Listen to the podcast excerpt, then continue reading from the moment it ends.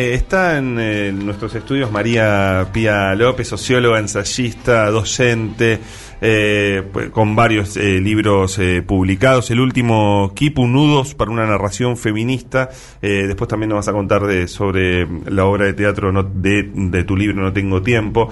gracias por venir, María Pía. Oh, muchas gracias a ustedes. Un placer. Esperemos que, bueno, somos muchos, ¿viste cómo es esto? Pero hacemos un diálogo. Bueno, una de las cuestiones de esta semana... Eh, era nos interesaba mucho eh, hablar con vos, alguien que también bueno, nos ayuda a, entender en dónde estamos parados a partir de lo que sucedió el jueves, en donde todos sentimos, después de ver la imagen de, alguien apuntando directamente eh, contra Cristina Fernández de Kirchner, disparando eh, un arma frente a la vicepresidenta, eh, digo, ¿en dónde estamos parados? Porque sentimos que, que algo tiene que cambiar a partir de eso, eh, pero a la vez uno siente que no ha cambiado demasiado.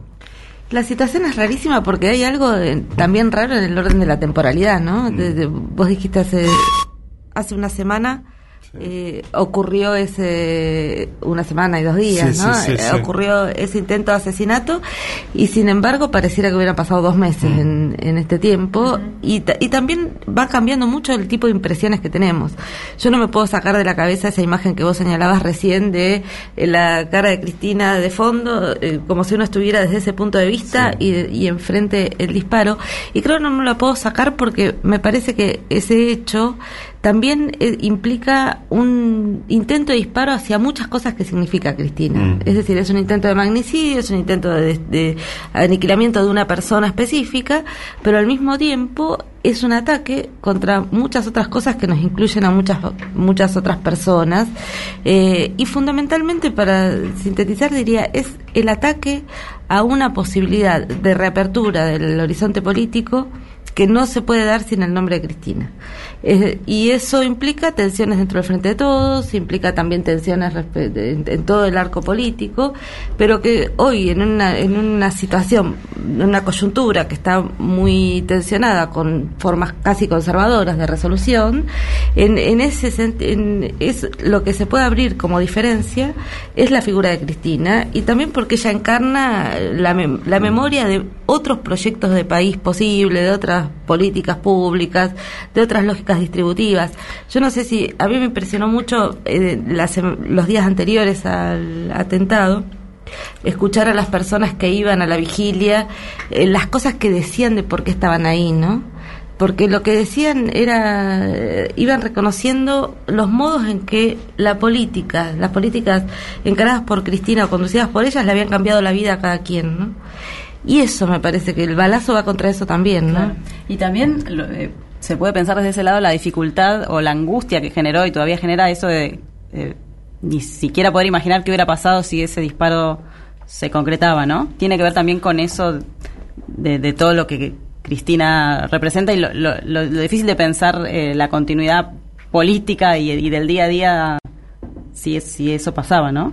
Sí, y en un país donde el asesinato político moviliza una memoria también, que es una memoria donde el terror sabemos que no se, no se ejerce solo sobre esas personas, sino como bien se ha pensado muchas veces respecto a la dictadura, que el, que el terror derrama y derrama disciplinando, derrama reorganizando sentimientos, derrama ese miedo impide que se pueda pensar otro otro horizonte político. Entonces, creo que se va, esa, esa, esa imagen del disparo nos dice mucho a los modos en que nosotros pensamos, ¿no?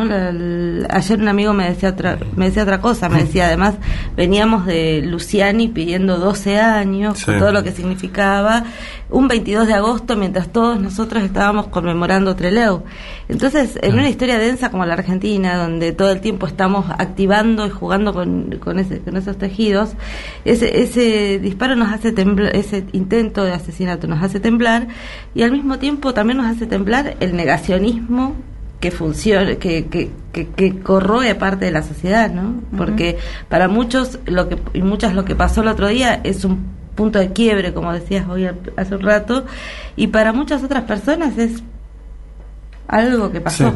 Eh, me hace acordar un poquito a lo de la pandemia, ¿no? Que habíamos, en un principio decíamos, con la pandemia íbamos a salir mejores. Este, en este caso, claro, en este caso, eh, gracias a Dios los tiros no salieron, no pasó lo, lo, lo peor, y sin embargo, este, está pasando algo peor, que es pareciera acelerarse hacia la derecha el discurso de un sector, de casi todo el sector de la oposición, este, y no, no, hay, no hay margen para reflexión, sino para, la, para doblar la apuesta. Sí, hay algo, la, la oposición tiene, me parece, un déficit muy grande de institucionalidad en general, que, que creo que está, que es notable en el sentido que a veces toman decisiones el primer tuit de Macri lo, cuando fue el intento de asesinato de Cristina estaba bien. Claro. Eh, y después empiezan a revisar cuando miden en focus group que hay una alguna sensibilidad que les permitiría correrse más hacia la derecha. Es decir, están jugando eh, desde mi perspectiva con casi con fuego.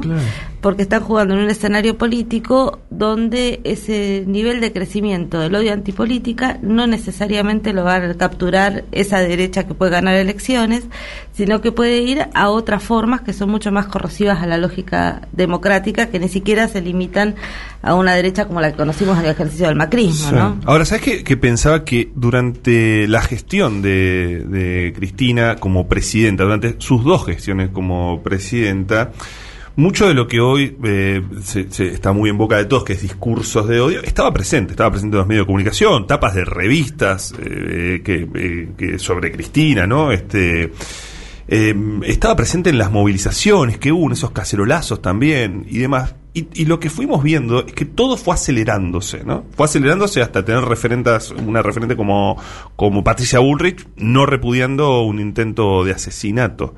Eh, ¿Hay forma de desacelerar esto? Eh, digo, ¿hay forma de desacelerar esa radicalización de ese sector? mira, yo creo dos cosas respecto a eso. Una, que tenemos un problema que el es la lógica política instaurada después de la pandemia, donde el aislamiento, la ruptura, no hay organización que política y colectiva que no tenga un cierto tipo de crisis, eh, de pérdida de militantes, pérdida de energías, desánimo generalizado, y, y donde muchos de los lazos se sustituyeron por la conexión con móviles y formas digitales de acceso a la información.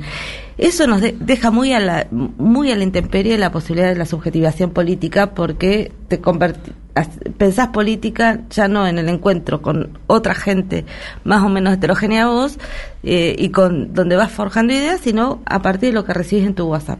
Digo que nos deja muy a la intemperie porque eso implica una disposición hacia las fake news, hacia las noticias falsas, a no poder elaborar crítica respecto de eso. Digamos, eso está condicionando el escenario post pandémico de un modo muy brutal y por eso hay, creo que en esto que vos decías recién respecto de dónde esa, tradición del odio se conjuga, me parece una un movimiento geopolítico global que tiene que ver con el crecimiento del odio, lo vimos con Bolsonaro, con Trump, con el, esto expandido en todas las redes y, la subjetivación política del mundo, y por otro lado una historicidad argentina muy propia, que es la historicidad, para, decirlo muy rápido, antiperonista digamos. tenemos el bombardeo, tenemos el José León Suárez, tenemos todo eso y tenemos el campo de concentración en la prehistoria de este odio.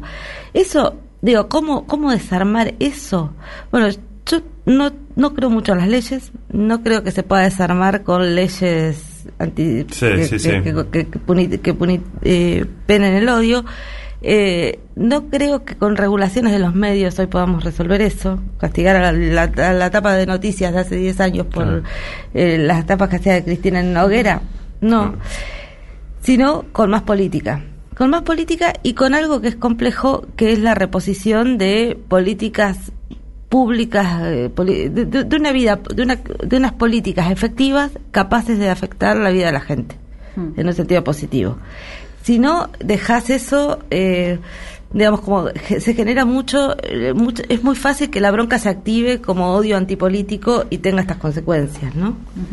Eh, vos estábamos repasando entrevistas previas y ya en 2016, durante el gobierno macrista, hablabas de la que se estaba bajando el nivel de violencia aceptable en los discursos. Y ¿Crees que estamos arrastrando todavía ecos del proceso que comenzó ahí durante el gobierno matrista en, sentido de, bueno, de esta escalada de discursos de odio. Hablabas de una, de una cuestión más global, pero también tuvimos el macrismo acá y, eso eh, incide en el proceso de estos discursos a nivel local.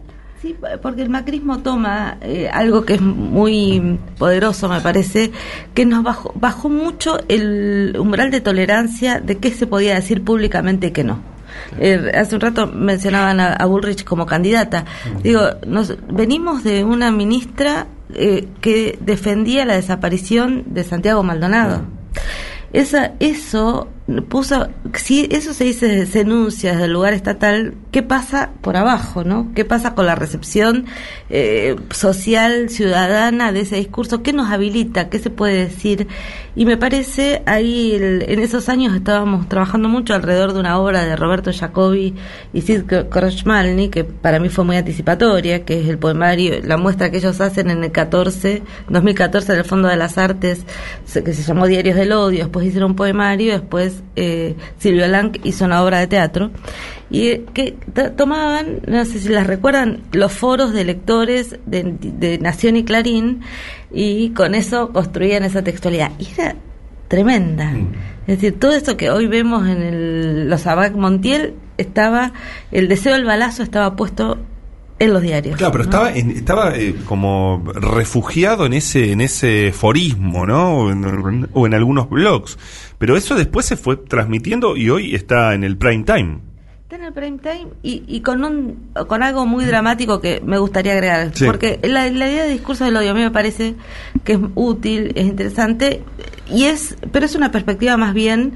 Eh, muy global, digamos, de, pensar la cosa. Yo diría, le agregaría a eso una lógica de intereses, porque trayendo lo que decías hace un rato Alejandro de la de cómo empezó esto bajo el gobierno de Cristina, porque cuando empieza, en parte tiene que ver también con una la conflictividad posterior al 2008 que es un conflicto de intereses muy material, donde las clases dominantes se confrontan con el kirchnerismo de un modo inusitado y lanzan una política destituyente respecto de ese gobierno. Es decir, los discursos de odio ahí aparecen, pero señalados como encabalgados sobre una situación que es la disputa por la, por la renta extraordinaria del campo. Eso me parece que después esa, la composición de un bloque político y de una política alrededor de esa confrontación empieza a quitarle herramientas al propio lo que nos pasa lo que pasa hoy le empieza a quitar herramientas al propio gobierno para poder tener esas políticas con lo cual termina traccionando a favor de esos sectores pero al mismo tiempo empeorando las condiciones de vida generales con lo cual muchas personas de extracción popular eh, que no pueden pagar el alquiler, que están con trabajos precarios, que son están con el RAPI, etcétera, terminan adhiriendo a este discurso del odio. Mm. Ese, ese me parece que es la, para, la cuestión más trágica, digamos, porque es algo que empieza con una lógica de clase y lo